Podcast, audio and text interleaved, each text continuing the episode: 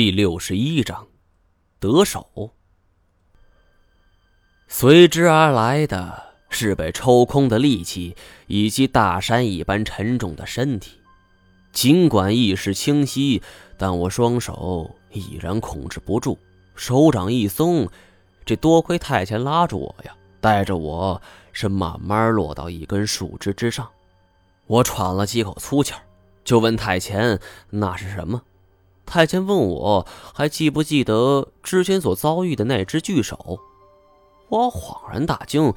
不过印象中我所遭遇的巨手跟眼前这条藤蔓是相去甚远呢，这怎么看也不是一类吧？太前则是耐心解释，说这种血红色藤蔓名叫猪藤，是远古时期的一种食肉植物。这小的就跟指甲盖差不多，但是大的。据说可以捕食恐龙啊！我们所遇的这棵猪藤显然不是一般的品种。太前沉吟了片刻，这又说道：“我们之前所遇的那只巨手，其实也是一种猪藤，只不过外形酷似一只手而已。猪藤这种植物，生性嗜血嗜杀，半植物半动物。”而它的生长必须依附于一种可以自然吸取养分的植物上。这神奇木不论是生命力还是体型，无疑是朱藤选择寄生的绝佳人选。啊，不对，应该说是绝佳植物选。就连太监自己也没想到会在神奇木的顶端遇到这种恐怖的朱藤。他说完这些后。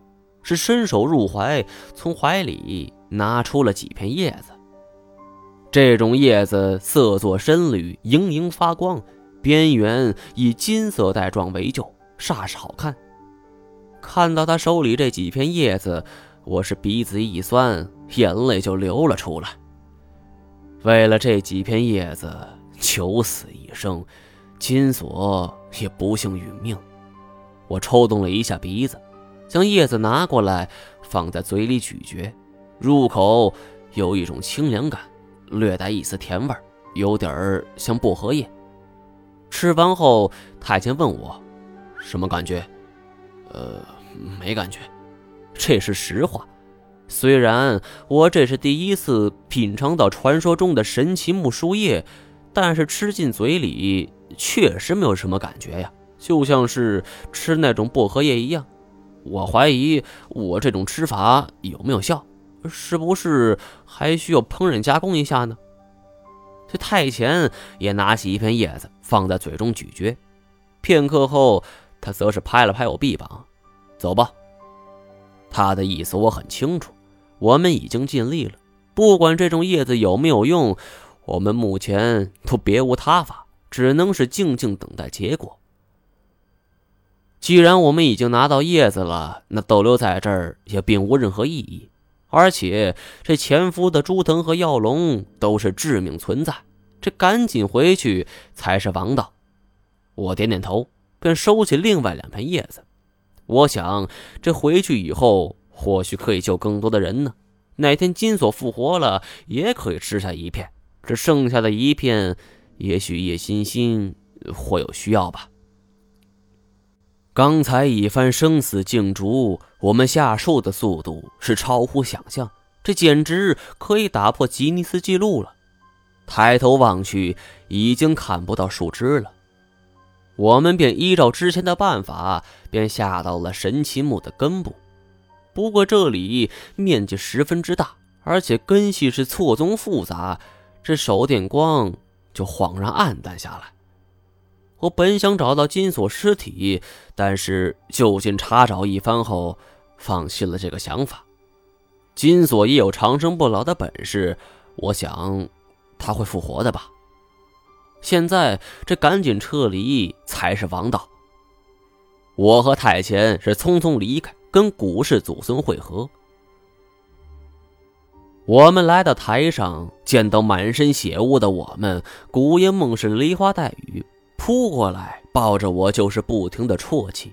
这古一指则在一旁颔首而笑。至于文天涯，一上来就急不可待的问我们：“怎么样？那什么，叶子、树叶，找到了吗？太前并未理他，而是主动拿起了古氏祖孙的装备，就要往外走。这文天涯之前与太克剑就认识，知道这是一个软硬不吃的主，干脆扭过头来问我。他很聪明，懂得利用迂回战术，上来就说道：“哎呀，呃，恭喜！呃，看样子你们是大功告成了。”是一脸的谄媚。我轻笑了一下，并未说话，而是拉着古烟梦的手，陪着古一直来时的方向走去。文天涯并不甘心，追在我后边。